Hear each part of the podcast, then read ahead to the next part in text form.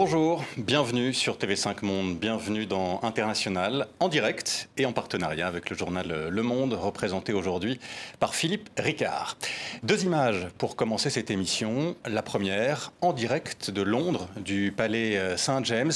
C'est là que Charles III a été officiellement proclamé roi il y a quelques minutes. Proclamation qui élue actuellement au balcon du palais par euh, David White, le roi de l'ordre de la jarretière au, Royaume-Uni devant plusieurs soldats réunis dans cette cour du palais Saint-James, des soldats de la garde du roi. Une proclamation qui doit être lue également dans une heure au Pays de Galles, en Écosse et en Irlande du Nord.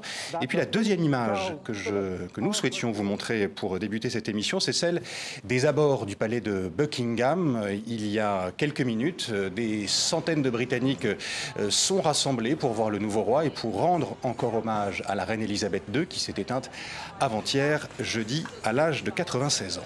Nous allons revenir sur le sens de cet hommage des Britanniques. Nous parlerons de ce que la reine incarnait, de ce qu'elle représentait au Royaume-Uni, mais aussi dans le monde. Elle qui a vu l'Empire britannique se déliter et le Commonwealth se développer. Elle qui a assisté également à l'entrée de son pays dans l'Union européenne avant de le voir en sortir. Elle qui a aussi su nouer de fortes relations avec la France. Quel rôle a-t-elle joué dans les relations internationales? Quelles sont les conséquences de sa mort sur ces relations? Quel héritage politique laisse-t-elle sur le plan international Et puis, quels sont les défis également que doit relever le nouveau roi Charles III Pour répondre à ces questions, International reçoit Alain Juppé. Bonjour. Bonjour. Merci d'avoir accepté notre invitation. Vous, avez, vous êtes euh, membre du Conseil constitutionnel en France. Euh, vous avez été Premier ministre également, euh, ministre des Affaires étrangères. Et à ce titre, vous avez rencontré la reine Elisabeth II, notamment lors d'un dîner d'État hein, donné en 2004 à l'Élysée, à Paris. Avant de revenir sur tous les sujets que je, viens d'évoquer, qu'est-ce que vous inspire les images que nous avons vues il y a quelques minutes, notamment ces images de Britanniques encore rassemblés devant Buckingham Palace? Je partage l'émotion euh, des Britanniques, bien sûr, de nos amis britanniques, mais aussi de, beaucoup de Françaises et de beaucoup de Français, car la reine était populaire aussi dans notre pays, où on avait conscience que c'était une amie de la France. Et ça comptait, elle connaissait parfaitement notre langue, vous le savez. Et les rares fois où j'ai eu l'occasion de l'approcher, je l'ai toujours entendu s'exprimer en, un très bon français. Et euh, elle aimait notre Normandie, elle était duchesse de Normandie, donc ça, crée des liens historiques ou des liens actuels, bien sûr. Et puis je comprends l'émotion profonde du, peuple britannique, parce que euh, c'est un grand bouleversement qui est en train de se produire euh, chez nos voisins. à plusieurs titres. elle incarnait d'abord une forme de stabilité de continuité, ne serait-ce que par la durée de son règne. Et dans un monde où tout bouge, où tout change, où tout craque, euh, elle, elle rassurait d'une hmm. certaine manière les Britanniques. On, va revenir sur cette euh, stabilité qu'elle incarnait. Quelle image euh, gardez-vous d'elle? De quelqu'un de très discret, de très réservé, mais de souriant en même temps et doué d'un grand sens de l'humour. On cite souvent euh, certaines de ces formules qui, ont fait sourire. Mais moi, ce qui me, fascine chez cette personne, chez cette souveraine, c'est qu'elle a exercé non pas le pouvoir, elle n'en avait pas, mais une grande influence, on le voit aujourd'hui, en cultivant le silence. Et dans un monde où tous les chefs d'État de la planète éprouvent le besoin de tweeter toutes les heures, elle ne parlait pas. Et malgré ce silence, je ne sais pas, elle dégageait, par sa présence même, par son existence même, par la continuité de son règne, une sorte de puissance euh, rassurante et unificatrice aussi. Euh, avant de revenir sur ce sujet, parce que c'est un sujet effectivement très intéressant, euh, le Guardian, qui est l'un des grands quotidiens britanniques, parlait hier au sujet de, ce règne de seconde ère élisabéthaine, référence à, la première au XVIe siècle avec Élisabeth Ier. C'est un âge d'or alors pour la culture, les arts en Grande-Bretagne. Est-ce que le règne d'Élisabeth II a également été un, un âge d'or, selon vous? Je n'en suis pas sûr.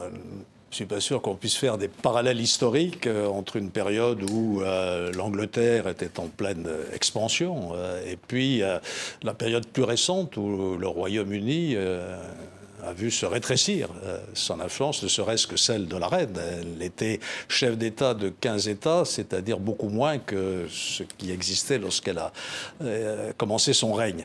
donc voilà, je crois que les périodes historiques sont très différentes. La seule parenté, c'est la durée, bien sûr, euh, la durée qui assure cette, cette euh, stabilité, cette continuité. Quand même aussi un élément de fierté, parce que par euh, le fait qu'elle était chef d'État de 15 grands pays, dont le Canada et l'Australie, on en reparlera. oui, oui, on en reparlera. Une situation tout à fait hmm. transitoire et provisoire. Euh, elle, entretenait dans l'imaginaire britannique ce mythe de l'Empire qui euh, est mort. mais qui est encore très présent dans les esprits. Philippe Ricard. Justement, la, monarchie euh, euh, britannique, euh, sous son règne, a quand même connu un certain nombre de crises. elle a été critiquée. Dans quel état se trouve la monarchie Est-ce que vous pensez qu'il y, a un risque un peu institutionnel vis-à-vis de la monarchie britannique avec cette transition, qui est, apparemment minutieusement orchestrée? Et Charles III, tout de suite, bien sûr, est légitimé par tout ce protocole? Je crois qu'il faut distinguer ce qui se passe au Royaume-Uni et ce qui se passe dans le Commonwealth, puisqu'elle avait cette double mission, si je puis dire, cette double vocation. Euh, dans le Royaume-Uni lui-même, je, je ne sans pas, mais enfin je me trompe peut-être, de mouvements de contestation profonde de la monarchie. Je crois qu'il y a 25 ou 26 des, des Britanniques qui considèrent qu'on devrait passer à la République, davantage chez les jeunes. Hein. Hmm. C'est quand même un élément aussi qu'il faut prendre en compte. Mais globalement, et surtout dans la période actuelle, je ne crois pas qu'il y ait de contestation euh, du principe monarchique lui-même. Euh, ça n'est pas le cas, évidemment, dans le Commonwealth. Alors on cite toujours l'exemple de la Barbade, qui est devenue une république l'année dernière, mais beaucoup plus important compte tenu de la taille du pays, euh, j'étais très surpris de voir que dans le dernier gouvernement australien, le Premier ministre australien a nommé un ministre délégué à la République. Mhm. Et même si les sondages sont un peu ambigus, il y a un mouvement profond en Australie pour euh, mettre un terme au fait que c'est la reine d'Angleterre qui est le chef de l'État et pour passer à la République. Donc vous voyez que cette construction le roi d'Angleterre, on aura tous du mal à parler de, Charles III, euh, qui est un personnage aussi très, très attachant que j'ai l'occasion de, de, rencontrer, pardon de raconter cette anecdote ici, mais c'était à l'ambassade de Grande-Bretagne il y a quelques années, et je déjeunais à ses côtés. C'était l'époque où la Commission européenne s'était mise en tête d'interdire les fromages au lait cru dans l'Union européenne, à laquelle euh, la Grande-Bretagne appartenait à l'époque.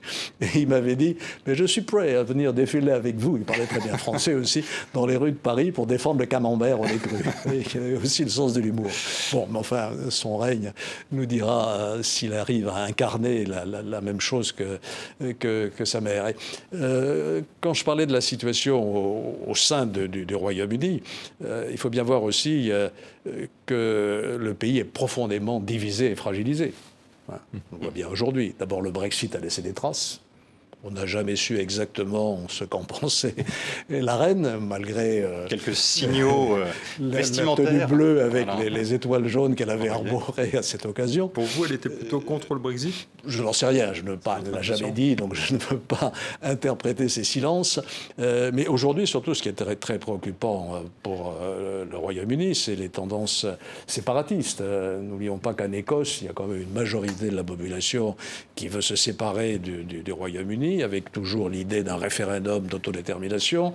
Euh, vous avez sans doute noté que cette année, c'était au début de l'année, je crois, en Irlande du Nord, c'est le Sinn Féin parti républicain favorable à la réunification avec la République d'Irlande qui est arrivé en tête. Alors la situation est très compliquée. Mais enfin, c'est quand même un, royaume qui n'est pas tout à fait uni. Hein, en raison du Brexit, essentiellement. Et c'était la reine qui incarnait cette unité, qui par sa présence même, par le respect dont elle était l'objet, par la continuité de son règne, euh, soudait un petit peu euh, ce qui était en train de se disloquer. Hein. Donc euh, c'est un défi considérable pour le futur souverain. Euh, encore quelques mots sur Elisabeth II avant de passer euh, aux relations internationales et, au sujet que vous avez esquissé, Alain Juppé. Euh, Charles de Gaulle disait d'elle, les jugements qu'elle porte sur les gens et sur les événements sont aussi nets que réfléchie. Aucune personne n'est plus qu'elle-même pénétrée des soucis que comporte notre époque bouleversée. Cela remonte aux années 60. Est-ce que vous êtes d'accord avec cette, euh, cette analyse du général de Gaulle, vous encore une fois, qu'il avait rencontré et surtout écouté euh, ah, Le général de Gaulle la connaissait mieux euh, personnellement que je, que je ne la connais. mais ce qui me frappe dans sa personnalité, c'est d'abord ce respect absolu de la tradition, du protocole, qui peut paraître à la fois fastueux et, et un peu désuet. On va voir ce que cela devient avec le nouveau roi, et en même temps sa modernité parce qu'elle était à l'écoute de la vie culturelle, elle recevait tous les artistes, euh, les Rolling Stones et d'autres, etc. Donc c'était aussi une femme tout à fait dans, son siècle, et euh, je pense qu'elle avait aussi, euh, par son sens de l'humour, un, jugement parfois, vraisemblablement, même si je ne l'ai pas entendu le prononcer, assez, assez comment dire, percutant sur... on sait que elle n'avait pas pour Margaret Thatcher, par exemple, une affection sans borne. Donc elle était capable aussi de manifester ses sentiments profonds. Elisabeth II était une femme de, pouvoir, vous l'avez dit, sans réel pouvoir. Hein, puisque... pas, de pouvoir, je dirais plutôt d'influence. Hein, euh. Alors justement, mais c'était aussi une femme de devoir, un pilier de devoir et de dévouement. C'est le titre qu'a choisi le Washington Post hier euh, vendredi. Est-ce que sur ce sujet, sur la manière qu'elle avait d'exercer sa fonction, il y avait une part chez elle d'inspiration? Est-ce qu'elle était inspirante, Elisabeth II Oui, parce qu'elle a tout sacrifié, elle l'a dit, à, sa vie de reine, une grande partie de sa, de sa vie familiale, encore qu'elle était entourée d'une famille euh, compliquée, hein, dont elle a su garder malgré tout, euh, malgré l'épisode Diana, qui a été pour elle un moment euh, difficile, y compris dans sa popularité, parce que les Britanniques ont senti chez elle un manque d'humanité. Bon, peut-être, à tort ou à raison. Donc, elle avait aussi ce, ce sens absolu. tout passait d'abord euh, par ses obligations. Euh, vous avez vu que euh, Charles III, dans son propos, dit qu'il va faire pareil, qu'il va concevoir son, son, rôle comme étant au service total de sa fonction de souverain, euh, en laissant, faisant passer cette fonction par rapport à toutes ses autres préoccupations. C'est ce qu'elle a montré tout au fil euh, des années dans ses comportements euh, quotidiens, dans des périodes parfois historiquement difficiles, avant d'être reine pendant la guerre, où elle a fait preuve aussi d'un grand courage et d'un grand dévouement à, son pays. Et je crois que c'est ça que les, que les Britanniques ressentaient, cette espèce d'incarnation d'une femme, qui, d'une souveraine, qui avait mis toute sa vie au service de, leurs intérêts, de, ce qu'ils représentaient dans, le monde. Une reine qui euh, n'avait pas de réel pouvoir, euh, donc, mais qui avait une aura et un titre qui euh, comptait, évidemment. Elle a pu, grâce à cela, nouer des liens parfois forts avec des, chefs d'État étrangers, des chefs de gouvernement aussi. Pense notamment à, Nelson Mandela, hein, qui a été président de, l'Afrique du Sud. on a du mal, cela dit, à comprendre le rôle qu'elle a pu jouer exactement sans réel pouvoir exécutif sur les relations internationales. Quel a été son rôle? Quelle a été son influence sur les relations internationales? D'abord, d'après tous les témoignages dont, on dispose, elle suivait très attentivement euh, non seulement la situation politique intérieure, mais aussi les affaires du monde. Elle travaillait beaucoup. Euh, sais plus j'ai entendu depuis deux ou trois jours, nous fait des révélations euh, constantes que parfois elle, collait son Premier ministre sur des télégrammes qu'elle avait lus le matin et qu'il n'avait pas encore lus. Donc elle n'était pas du tout détachée de, l'actualité. Alors comment exerçait-elle ton influence? Ça, euh, c'est un processus interne sur lequel je, me garderai bien de, me prononcer. Et puis, euh, il faut bien voir quand même que la visite à la reine était un point de passage obligé. Hein. Tous les chefs d'État de la planète y ont sacrifié. Donc c'est bien qu'elle représenter quelque chose. Euh, je ne suis pas sûr que dans les entretiens qu'elle avait, elle euh, développe beaucoup de, de, sujets politiques, mais par sa seule présence, elle incarnait, je le répète, cette puissance euh, qui était celle, celle du Royaume-Uni, pas la sienne, mais celle du pays qu'elle représentait. Euh, et puis un certain nombre de, valeurs et de traditions aussi qui sont aujourd'hui. On est dans un monde quand même où on perd tous nos repères. Hein. Euh, c'est extraordinaire de voir le bouleversement que nous vivons. On y viendra peut-être. Oui, Souvenez-vous, on en parlait de Gorbatchev récemment. 89-90. Euh, mm. L'état du monde il y a 30 ans n'a rien à voir avec ce qu'il est aujourd'hui. Bah, elle, elle incarnait là aussi euh, cette continuité, cette stabilité qui, pouvait être un point de repère. 70 ans de règne, elle a donc connu euh, des dizaines de, dirigeants, elle a visité de très nombreux pays, d'ailleurs tous ces pays, tous ces dirigeants ont rendu, tous leurs dirigeants aujourd'hui ont rendu hommage à la reine. Joe Biden aux États-Unis, Xi Jinping en, Chine, Vladimir Poutine en Russie, au Canada Justin Trudeau, nous allons euh, y revenir, en Europe le roi des Belges, Philippe, le président de la Confédération suisse, Ignacio Cassis, et puis le président français, Emmanuel Macron.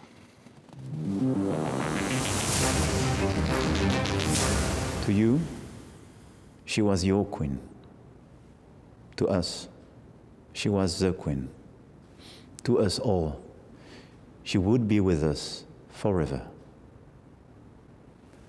We will remember and perpetuate the values she never ceased to embody and promote the moral fortitude of democracy and freedom, Alors Emmanuel Macron en anglais qui parle de force morale de la démocratie et de la liberté. Comment comprenez-vous cette formule, Alain Juppé? Quel est le message que le président cherche à, à envoyer Je crois qu'il a trouvé le ton juste, il a exprimé ce que ressentent une grande majorité de Français, pas tous les Français, il n'y a jamais d'unanimité chez nous, mais une forte proportion. Et, et surtout cette idée que nous avons euh, une histoire commune avec euh, la Grande-Bretagne. Alors une longue histoire pas remonter à Ouais. 1066, euh, Hastings, euh, d'Hastings. Guillaume le Conquérant. Moi, j'ai lu cet été, cet été un petit bouquin de Jean Telet sur la bataille d'Azincourt, Mm. où les archers anglais ont écrasé la, la- la chevalerie française. Vous voyez qu'on a le 19e siècle, le 20e siècle, jusqu'à l'entente cordiale. Mais aujourd'hui, malgré le, le fait que la, Grande-Bretagne a quitté euh, euh, l'Union européenne, ce que, pour ma part, de notre point de vue à nous, je regrette, nous devons continuer à garder avec la Grande-Bretagne un lien particulier. C'est ce que nous faisons, en particulier dans les questions stratégiques, avec euh, le fameux accord de Lancaster House qui continue à prospérer. Et je crois que le président de la République a eu raison de dire que pour nous, il n'y a pas d'ambiguïté sur la question de savoir si les Anglais sont des amis ou des ennemis. Ce sont des amis. C'est ce qu'avait laissé entendre la nouvelle première une ministre Liz Petite allusion à, à l'actualité quelques jours. récente. On a le sentiment- Britannique, pas française. euh, britannique, pardon. On on a d'ailleurs le, le sentiment que les hommages sont très appuyés du côté d'Emmanuel Macron, du côté de la France, hein, et c'est légitime parce qu'il y a une émotion aussi en France. Euh, Mais est-ce qu'il n'y a pas aussi le souci de renouer un peu le fil de la relation avec, euh, Londres, qui a été quand même bien distendu, bien tendu euh, par ces années de Brexit? Oui, sans doute. euh, comme je vous l'ai dit, malgré euh, cette séparation, hein, qui est le choix du peuple britannique, bon, c'est son choix, euh, et, que pour ma part, je, regrette parce que ça affaiblit l'Union européenne. La présence de la Grande-Bretagne au sein de l'Union était un facteur de, de rayonnement, d'influence et même de puissance pour, pour nous tous. Bon, c'est ainsi, et donc il faut trouver d'autres voies pour maintenir une relation particulière dans des domaines essentiels comme les domaines stratégiques. J'ai parlé de la défense, il y en a d'autres où nos intérêts ne sont pas communs. Euh, La question de l'immigration en particulier est extraordinairement difficile euh, à gérer, on le voit bien dans la traversée de la Manche. Est-ce que vous avez le sentiment que la nouvelle première ministre, pour le coup, qui a remplacé Boris Johnson, euh, conservatrice, Liz Truss, est, intéressée par ce- cette espèce de reset des relations franco-britanniques On verra, vous savez, il faut faire la part des campagnes électorales, surtout lorsqu'elles se déroulent en tout petit milieu, puisque les électeurs qui ont porté Mme Russe au, au pouvoir sont au nombre de quelques centaines de milliers à peine, je crois. Donc on va voir à l'épreuve du pouvoir et, et du réalisme auquel il conduit ce que deviendra la diplomatie britannique. J'ai pas beaucoup de- d'inquiétude de ce point de vue. Nous avons à l'évidence d'abord des valeurs communes.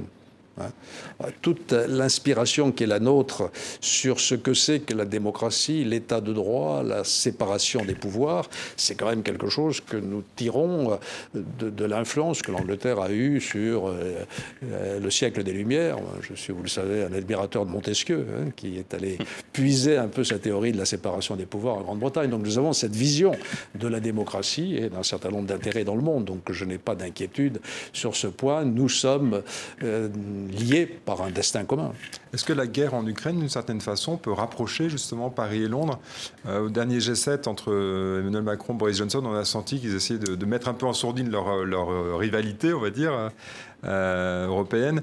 Oui, Euh, alors il y a en peut-être des, différences de- d'appréciation ou de tonalité et, euh, entre effectivement la Grande-Bretagne et la France sur ce point-là. Euh, Nous avons le souci de ne pas injurier l'avenir, si je puis dire, et de laisser la place à de futures négociations.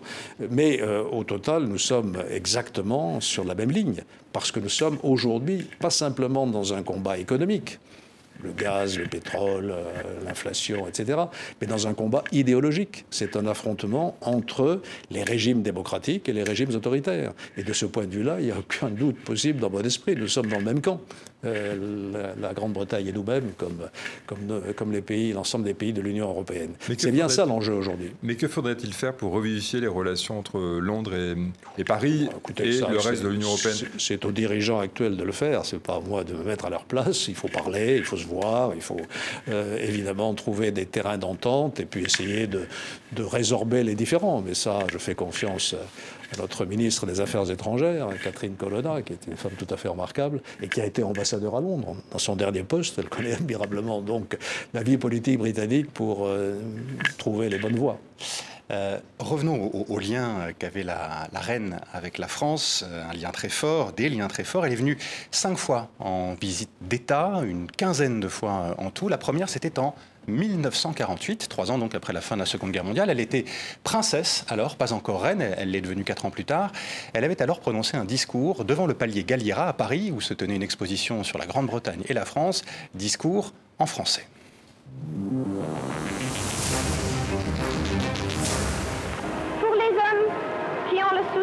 Sauvegarder les principes, à deux reprises nous avons, côte à côte, défendu au prix de notre sang. Le moment est venu d'étendre leur horizon bien au-delà de leur propre foyer. Il faut que nous puissions mettre en commun les dons et les vertus qui sont notre héritage le plus cher. La France et la Grande-Bretagne se doivent de prendre la direction de ce mouvement, car leur richesse est incomparable dès lors qu'elle se mesure en idées, en sagesse et en expérience. Nous allons parler du fond dans quelques instants. Juste un mot avant cela, Alain Juppé, sur le français. Vous disiez tout à l'heure, et vous euh, rappeliez tout à l'heure qu'elle était parfaitement francophone. On en a un exemple, encore une fois, ici. Qu'est-ce que cela dit de son rapport à la France euh, et, et à la francophonie? Je, vous l'ai dit, elle aimait la France. Elle y est venue souvent, et y compris à titre privé. On sait son amour pour les chevaux et, les haras. Dans les haras de Normandie très très souvent. Euh, culturellement, donc, elle possédait parfaitement notre, notre langue et elle connaissait bien notre culture. Et puis je crois qu'elle avait des, affinités particulières avec euh, euh, ce, que nous représentons. Je rappelle aussi que entre la France et, la Grande-Bretagne, il y a des liens humains très puissants. Il y a, je me souviens un jour d'avoir rencontré Boris Johnson, qui était maire de Londres, dans son bureau. Il m'avait dit, comme phrase d'introduction, savez-vous qu'il y a plus de Français à Londres qu'à Bordeaux? Je trouvais ça très, courtois, et c'est vrai. Bon, il y en avait plus. Et nous avons en France, de même, énormément de citoyens britanniques, pas simplement dans, le Périgord. Donc il y a ces liens humains qui existent, et euh, voilà, en sens inverse, le lien de la langue. Hein. Il faut aussi que nous préservions la langue française, entre parenthèses, mais que nous apprenions l'anglais, hein, pour pouvoir euh, communiquer à travers le vaste monde. Voilà, elle avait ce, tropisme français, on le sentait bien. Ce que vous venez de montrer est, très émouvant, parce que quel âge avait-elle La moins de 30 ans? 22 ans. 22, ans, donc on sent une fragilité quand même euh, encore très très grande, et puis cette affirmation au fil des ans qui, lui donne euh, l'influence et le rayonnement qu'elle a, qu'elle a conquis, par son travail, par sa ténacité, par euh, son dévouement total à, ce qu'était sa mission. C'est frappant parce qu'en écoutant le discours, je trouve qu'il est éminemment politique. Il ouvre euh, une perspective européenne assez incroyable, d'ailleurs, qui peut-être en dit long sur ses intentions. Mais je me demande si. Euh, Charles III pourrait reprononcer ce discours maintenant. Bah, c'est fou. Hein changer, temps changer. Et comme il avait l'habitude de, parler plus librement que, que la reine quand il n'était pas roi, peut-être va-t-il se mettre un bœuf sur la langue. Euh, si on revient juste sur, sur la question du, français, euh, euh, le roi Charles III est francophone, vous le disiez aussi, Alain Juppé, peut-être un petit peu moins francophile que, sa mère. Est-ce que cela peut jouer sur les, je relations ne sais pas. Je, je, ne sais pas s'il est moins francophile que sa mère. En tout cas, il défend des causes qui me paraissent extrêmement importantes et j'ai toujours été très attentif à tout le combat qu'il a mené sur l'environnement, l'écologie. Il a une sensibilité très, très, très authentique sur ce point-là et qu'il a manifesté par des actes. Hmm. il sera peut-être un peu moins engagé sur ce plan-là depuis qu'il est, est roi, mais ça ne changera pas sa mentalité et ses, préoccupations.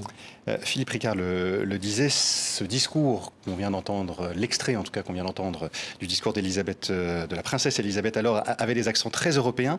Le moment est venu d'étendre l'horizon bien au-delà de leur propre foyer, en faisant référence au, aux Britanniques et, aux Français qui avaient combattu, il faut que nous puissions mettre en commun les dons et les vertus qui sont notre héritage le plus cher. La France et la Grande-Bretagne se doivent de prendre la direction de ce mouvement. Voilà ce que qu'Elisabeth euh, disait. Euh, qu'est-ce que cela vous inspire sur euh, finalement l'histoire qu'a eu le Royaume-Uni et qu'a encore le Royaume-Uni avec l'Europe? Écoutez, vous la connaissez cette histoire. Hein à l'époque où s'exprime la reine, bon, l'Union européenne n'est pas ce qu'elle est devenue aujourd'hui. Il y a eu euh, l'épisode de Gaulle qui s'oppose à l'entrée de, de la Grande-Bretagne dans, ce qui était la communauté économique européenne, puis l'entrée, puis la sortie. Euh, nous avons toujours eu des, relations euh, compliquées euh, dans l'histoire. je pense que nous avons aujourd'hui des intérêts commun à défendre, je le rappelle, sur le plan des, valeurs qui sont les nôtres, sur le plan aussi des intérêts économiques.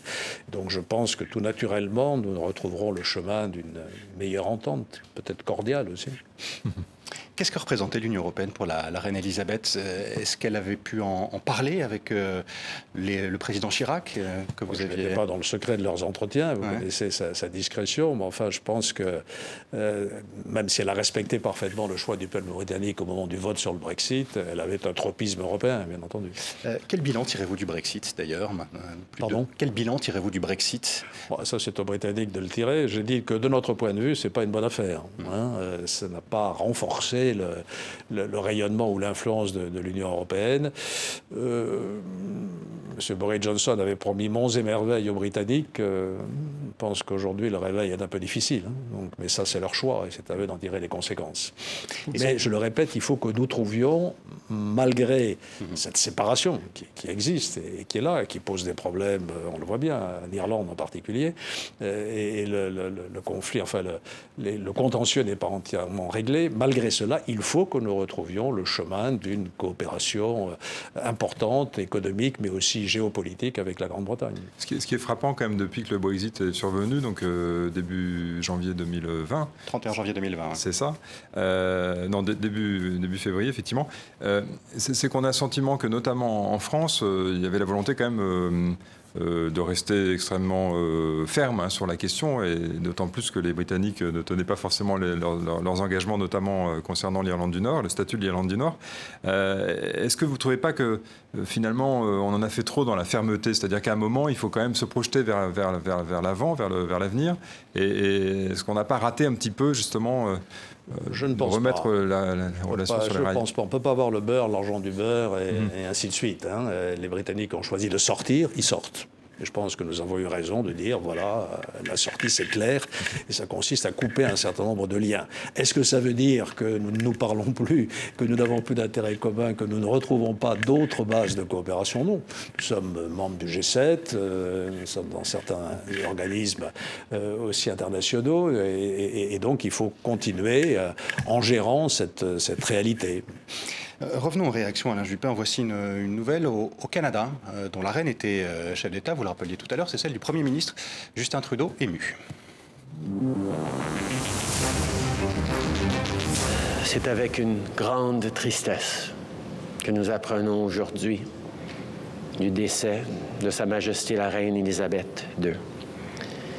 Elle était notre reine pendant presque la moitié de l'existence du Canada et elle avait une affection évidente et profonde pour tous les Canadiens. Dans un monde très compliqué, sa présence, sa grâce, sa force a été une ressource importante pour nous tous. C'était une de mes personnes préférées et elle me manquera énormément. dans un monde très compliqué, sa présence et sa force ont été une ressource, dit euh, Justin Trudeau. Le problème que M. Trudeau a dit qu'il lui avait demandé souvent conseil sur la manière mhm. d'exercer sa, mission euh, de chef de gouvernement. Moi, j'ai sur la situation au Canada un point de vue très particulier, parce que mhm. j'ai vécu au Québec pendant une année, j'ai avec mes amis québécois un lien fraternel. Euh, tous les Canadiens n'ont pas sur ce point-là, euh, sur la relation avec euh, leur chef d'État, avec la, reine d'Angleterre, la même réaction. Les Québécois ne manifestent pas le même enthousiasme que les provinces anglophones du Canada. enfin, c'est l'affaire des Canadiens. Euh, les, propos de Justin Trudeau font, font, écho à ce que disent aussi de nombreux Britanniques depuis la mort de, la reine. Ils disent qu'ils ont peur aujourd'hui, ils sont tristes, mais ils ont peur aujourd'hui. Est-ce que vous comprenez cette peur compte tenu de ce que nous vivons? Oui, nous sommes, euh, pardon de cette banalité, dans, un monde où tout est possible aujourd'hui. Hein. Euh, les scénarios de la guerre en Ukraine euh, sont, sur la table et, certains peuvent nous conduire à la catastrophe. Hein. Quels sont ces scénarios pour vous?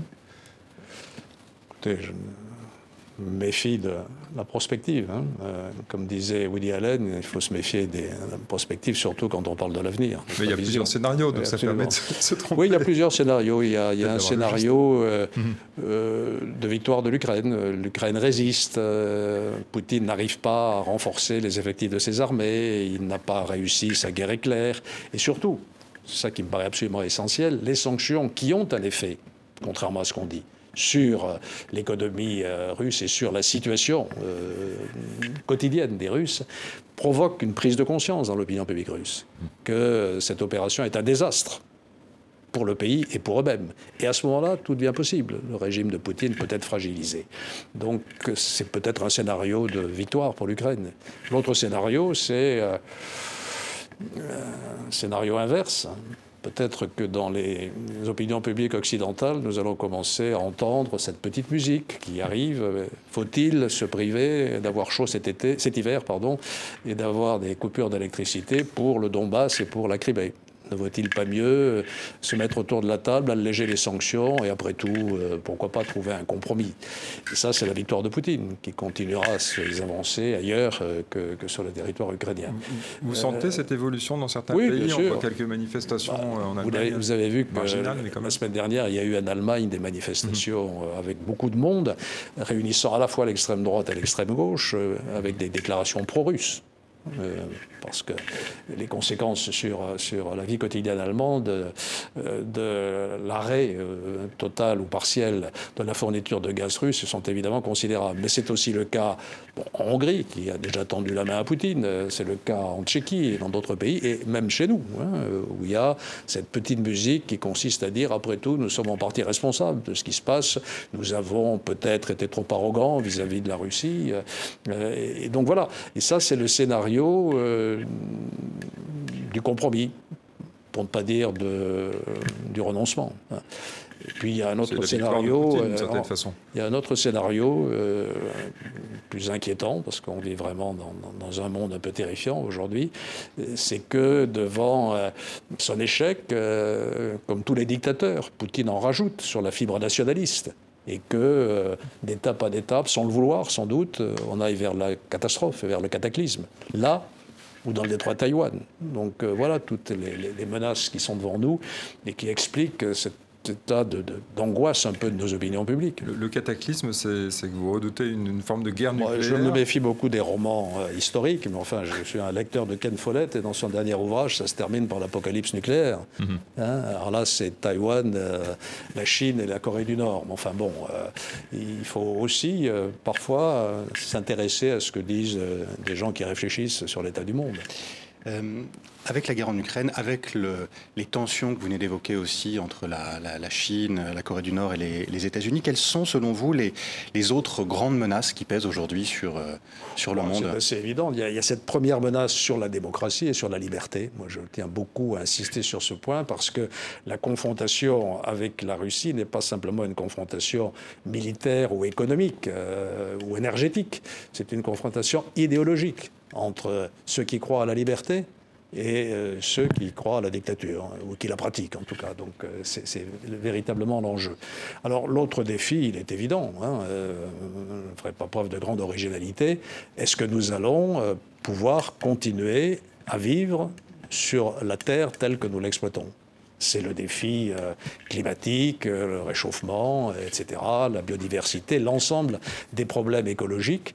Euh, je constate qu'il y a encore dans l'opinion publique française un certain scepticisme, un certain climat, climato-scepticisme. Enfin, voyons, les choses sont absolument évidentes. On a vu cet été la sécheresse, les méga-feux en France et ailleurs en Europe et dans le monde. Nous sommes là dans un processus qui nous conduit à la catastrophe absolue si nous ne réagissons pas.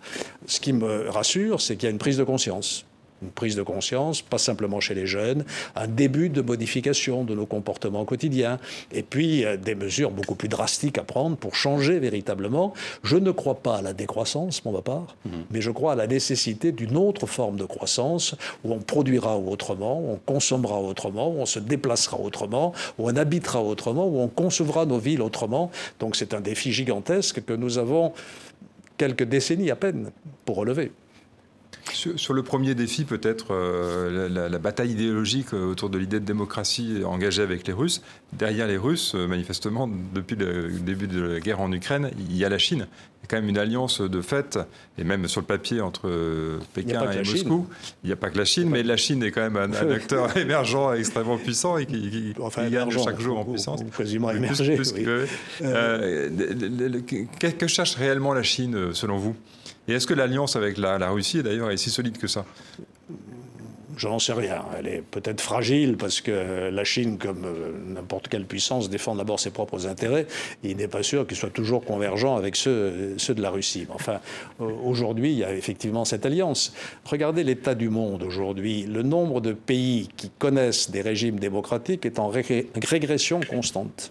Aujourd'hui, ce qui est à la mode, c'est le pouvoir fort, c'est les hommes forts. C'est un retour euh, à une forme d'autoritarisme et peut-être même de dictature. C'est ça l'enjeu véritablement aujourd'hui. Alors il n'y a pas que la Russie et la Chine. Euh, je ne suis pas sûr que l'Inde continue à être la plus grande démocratie du monde, comme on l'a dit régulièrement.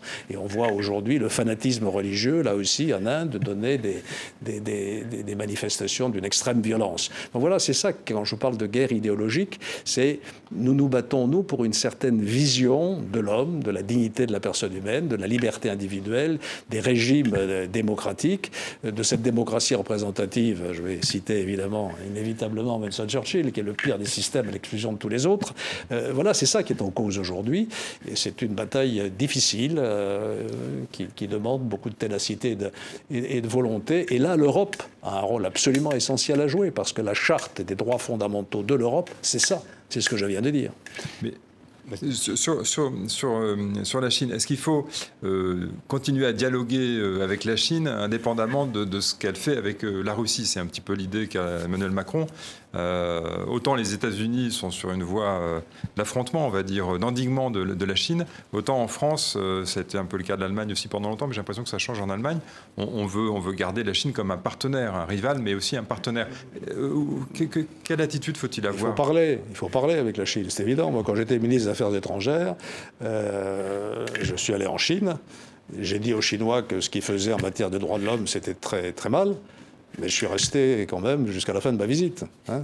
voilà, partons. Je ne suis pas un fanat de la réelle politique, mais enfin, ça existe, la réelle politique. Et donc, si on se coupe de tous les États du monde en refusant de leur parler, ça risque pas de faire avancer le, le, schmilblick. Hein. Donc, euh, voilà, il faut... Euh, la Chine, à l'époque, était quand même moins agressive qu'elle ne l'est maintenant. Hmm, écoutez, je me souviens d'un voyage avec Édouard Balladur en Chine. Il était Premier ministre à l'époque, et pendant son voyage, tous les jours, on apprenait que des dissidents avaient été arrêtés par le régime chinois, pour nous faire plaisir, naturellement. Vous voyez que hmm. c'est pas tout à fait nouveau. Alors c'est vrai que la Chine aujourd'hui, face à un certain nombre de difficultés majeures, elle n'a plus la croissance à deux chiffres qui lui permettait euh, d'accueillir une grande partie des paysans chinois dans la classe moyenne, se raidit.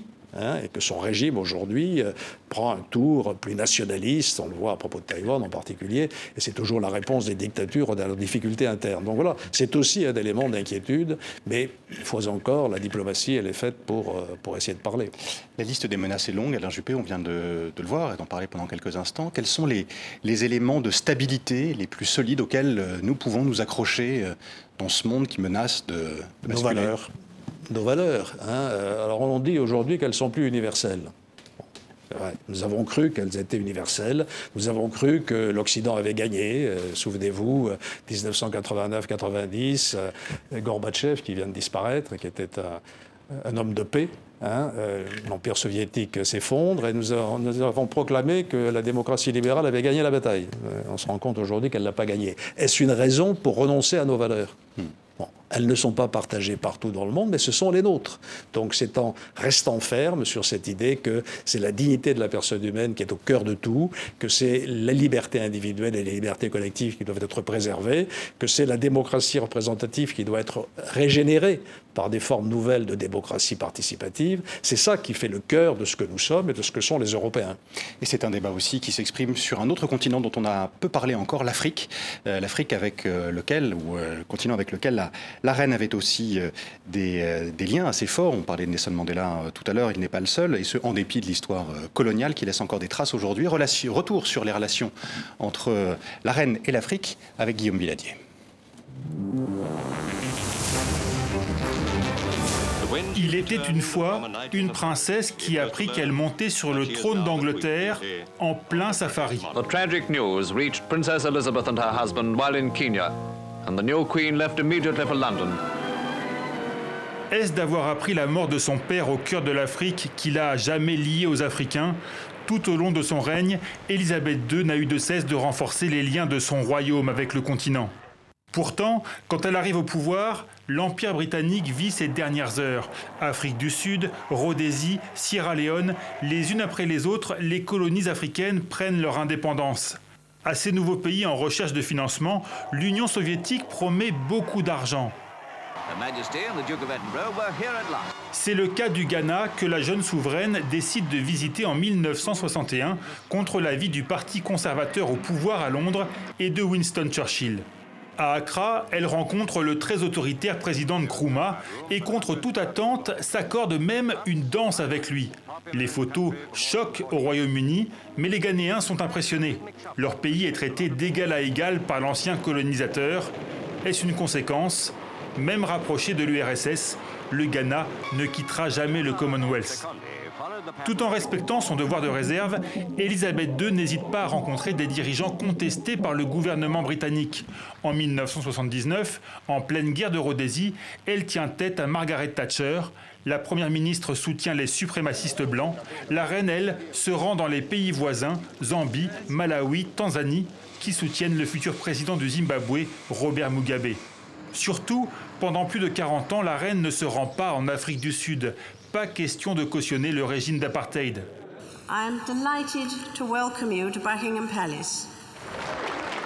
Ce n'est qu'après la libération de Nelson Mandela, puis son élection, qu'elle se rendra au Cap et même à Soweto.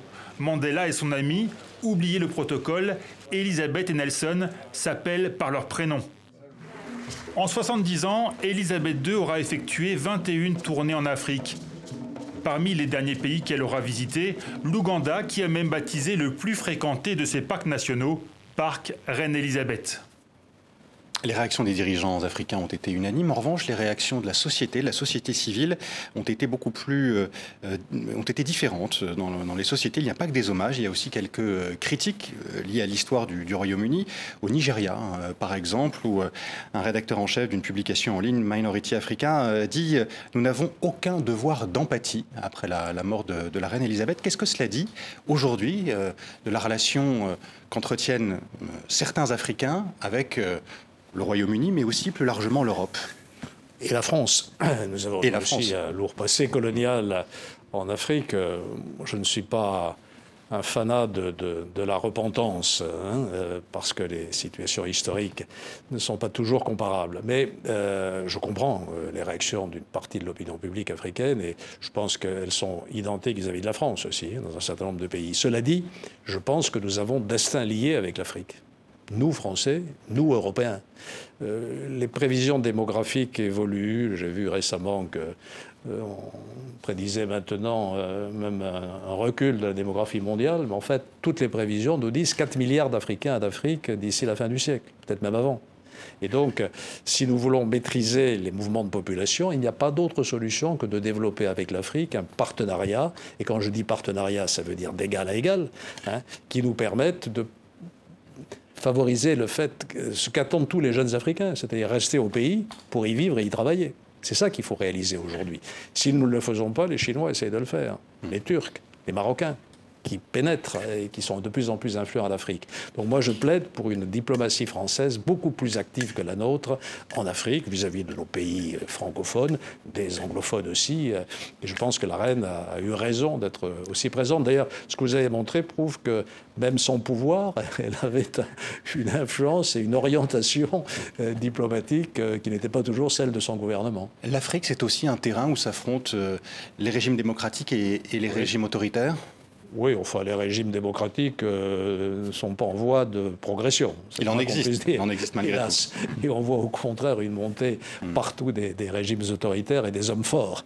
Parce que ça apparaît comme la solution dans la difficulté, euh, les difficultés multiples auxquelles sont confrontés les pays africains. Et à ce sujet, que pensez-vous du, du, jeu de l'entremise de la Russie, toujours plus importante euh, euh, au Sahel, par exemple, avec ce, que, ce qui s'est passé au Mali, euh, le, le, retrait euh, forcé des, militaires français La Russie de Poutine développe une stratégie mondiale d'influence, pas uniquement à l'Ukraine.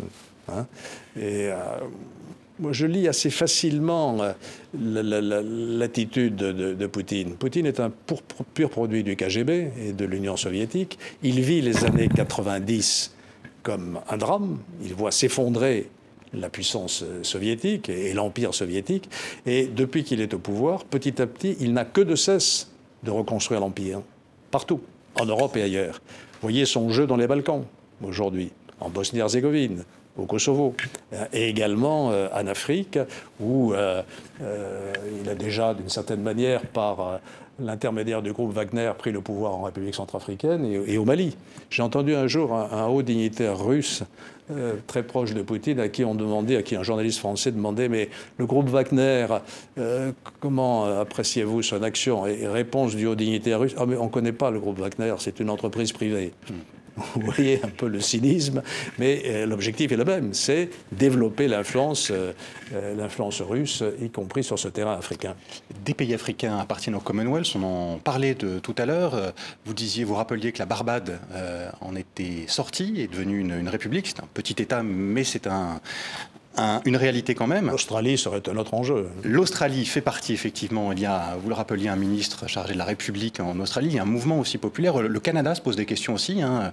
67% euh, des Canadiens, je crois, interrogés, euh, seraient plutôt favorables à, une, république. Euh, est-ce que la mort de la reine, de la reine Elisabeth II, qui a su cimenter d'une certaine manière, elle n'était pas la seule, mais le, Commonwealth, pendant son, son règne, est-ce que cette mort peut affecter le, le, Commonwealth et être une menace pour lui? Je le pense, je le pense, et ce sera un des défis du roi Charles III et des gouvernements britanniques, bien entendu. J'ai entendu euh, dans les multiples commentaires qui, sont sur les ondes depuis, depuis 24 heures ou 48 heures, quelqu'un dire, mais euh, aujourd'hui, il y avait tellement de respect autour de la personne de la reine qui incarnait le Commonwealth qu'on n'osait pas trop euh, aller un coup plus loin dans la remise en cause des mécanismes du Commonwealth. Et eh ben, la reine n'étant plus là, je pense que cet appétit de, républicanisme va sans doute se manifester beaucoup plus fortement. Et donc, il y a un, risque, si le mot convient, de dislocation. Peut-être pas du Commonwealth en tant que tel, parce que des pays comme la Barbade, qui sont devenus des républiques, sont restés dans le Commonwealth. Hmm. Mais en tout cas, de ce statut du souverain britannique comme chef d'État de 15 pays à travers la planète. À l'inverse, il y a des États francophones d'Afrique qui ont approché le Commonwealth euh, récemment. On pense au Togo notamment, je crois le Gabon également. L'Algérie même pas arrêté. Voilà. Qu'est-ce que vous pensez euh, de tout ça? Qu'est-ce que ça veut dire? Il y a une rivalité franco-britannique également euh, en Afrique? Oui, bien sûr. Qui continue? C'est pas nouveau. C'est ancien, mais, mais ça continue. Elle est séculaire et ça continue. C'est amplifié par le Brexit d'une certaine façon? Je, je, vous signale qu'il y a, je vous rappelle qu'il y a beaucoup de pays anglophones qui sont observateurs de l'organisation de la francophonie. Mhm. Hein, donc, euh, si ça favorise les échanges, la coopération, la compréhension mutuelle, pourquoi pas. Euh, en tout cas, euh, il y a une cause à laquelle je tiens beaucoup, je crois avoir compris que le président de la République y tenait aussi beaucoup, c'est la francophonie. Hein. parce que c'est un élément essentiel d'influence de la France. Et je ne suis pas sûr que nous nous donnions toujours les moyens de nos ambitions dans ce domaine. On devrait s'inspirer un peu plus du Commonwealth, précisément Pardon? On devrait s'inspirer un peu plus euh, peut-être, peut-être, oui, mais enfin, la force de la langue anglaise est telle que le, problème pour les pays du Commonwealth ne se pose pas. Nous devrions commencer, et vous devriez y être vigilants, je crois que vous l'y êtes, à ne pas laisser truffer notre langue française d'un nombre d'anglicismes considérables. Euh, quand je regarde des publicités à la télévision, euh, je comprends les amis québécois. L'un d'entre eux m'a envoyé un livre euh, qui s'intitule de la façon suivante, très clairement, Réveillez-vous, bordel. C'est une adresse aux Français pour préserver la pureté de leur langue. C'est ce qu'on essaye de faire ici sur l'antenne de TV5. Je vous félicite, et ce n'est pas le cas de toutes les antennes. J'espère que nous n'avons pas laissé euh, d'anglicisme depuis Vive le début de, de, de pas les anglicismes. Voilà. euh, nous le disions en début d'émission, Alain Juppé, le, Conseil d'accession vient de proclamer Charles III roi, roi du Royaume-Uni de, Grande-Bretagne et d'Irlande du Nord. Vous évoquiez d'un mot tout à l'heure les les, défis qu'il se présente euh, à lui. Quel est son plus grand défi aujourd'hui comme roi? Vous, qui le connaissez aussi, qui l'avez rencontré oui, il a des défis multiples, on vient de le dire. Maintenir, je crois que le principal défi, c'est de maintenir l'unité du royaume. Royaume-Uni, euh, de Grande-Bretagne, d'Écosse, d'Irlande, etc. Donc, euh, vous connaissez, je les ai évoqués tout à l'heure, les, risques des dislocations. Je pense que ce sera sa tâche prioritaire. Après, au-delà, bien sûr, euh, c'est l'influence britannique sur, la planète. C'est courageux de s'intituler Charles III. Charles Ier a été décapité. Hmm. Par les Mhm. Britanniques. On parle toujours de Louis XVI, on oublie toujours Charles Ier. Les Britanniques ont aussi fait la révolution à l'époque. Charles II a été le dernier roi Stuart, si je ne me trompe, ou l'avant-dernier, quelque chose comme ça. Donc maintenant, on a Charles III. Euh, Charles III a pris la parole hier, premier discours euh, diffusé à la télévision. Il disait notamment qu'il voulait respecter les principes constitutionnels. Euh, Ah, ça, c'est bien le moins. ça tombe, c'est ce que j'allais dire, ça tombe sous le sens, mais quand il dit ça, on pense aussi inévitablement à ce qui, passe dans, d'au- à ce qui se passe dans d'autres pays, notamment aux États-Unis. Euh, Est-ce que vous êtes inquiet de ce qui se passe dans le, dans le pays, aux, États-Unis, cette fracture démocratique qui existe entre deux partis maintenant bien de, distinctes de la population? D'abord, j'ai écouté euh, Charles III, puisqu'il était déjà Charles III hier soir, Ouais. euh, s'exprimer. J'ai trouvé qu'il avait trouvé le ton juste, à la fois personnel, solennel, humain. Je crois qu'il a fait une bonne première in- intervention. Bon, je vous disais que les démocraties étaient malades un petit peu partout euh, sur la planète. Euh, La nôtre n'est pas dans une forme éblouissante. Ce qui se passe en, Amérique est euh, très inquiétant, avec une fracture On a assisté quand même, je ne veux pas me préjuger de ce que donneront les enquêtes en cours euh, euh, aux États-Unis, à Washington, mais on a assisté à une tentative de, coup d'État, de coup de force. hein. Et euh, ce qui est très préoccupant, c'est que cette attitude qui porte un nom, le Trumpisme, eh recueille apparemment euh, une force, un fort soutien dans une grande partie de l'opinion publique américaine. Euh, je connais un peu les États-Unis, j'ai beaucoup voyagé euh, à titre personnel, à titre professionnel, mais nous connaissons mal quand même la réalité de ce pays. Pour nous, les États-Unis, c'est Boston, New York, Washington, et puis San Francisco, Los Angeles. Non. Il y a l'Amérique profonde, hein, euh, les suprémacistes blancs, euh, euh, 24 ou 25% de citoyens américains qui considèrent que la Terre est plate. Donc c'est un pays très très compliqué et très divisé aujourd'hui, et c'est inquiétant parce que c'est quand même euh, la première démocratie euh, du monde, enfin la première euh, par son poids euh, économique et militaire. Il nous reste une minute, Alain Juppé. Je voudrais juste terminer cette émission en, en revenant sur la, mort de la reine et, la manière dont les médias du monde entier ont traité cet événement. Certains l'ont fait plus que d'autres. Les médias français, notamment, on, on l'évoquait aussi en début d'émission, la famille royale. D'une certaine manière, fascine les Français. Comment vous l'expliquez, compte tenu de l'histoire euh, laisse par la France et, euh, et le Royaume-Uni. Nous avons peut-être un sentiment de culpabilité d'avoir coupé la tête de notre dernier roi, enfin pas le dernier, mais de dernier roi, monarque absolu. Et puis nous sommes sensibles à cette espèce de faste monarchique. Euh, Nous aimons ces beaux défilés, ces, ces- belles cérémonies. Ça va peut-être changer parce que les Britanniques sont en train de se rendre compte que ça leur coûte très cher. Mais voilà, donc c'est vrai qu'il y a en France une petite sensibilité monarchique ou monarchiste qui ne se traduit pas par un retour à la monarchie, mais par une nostalgie peut-être. Merci beaucoup. Merci Alain Juppé. Merci d'avoir répondu aux questions internationales euh, ce matin, ce samedi. Merci à vous, Philippe Ricard du journal euh, Le Monde. Et merci à vous de nous avoir suivis. Je vous dis à la semaine prochaine.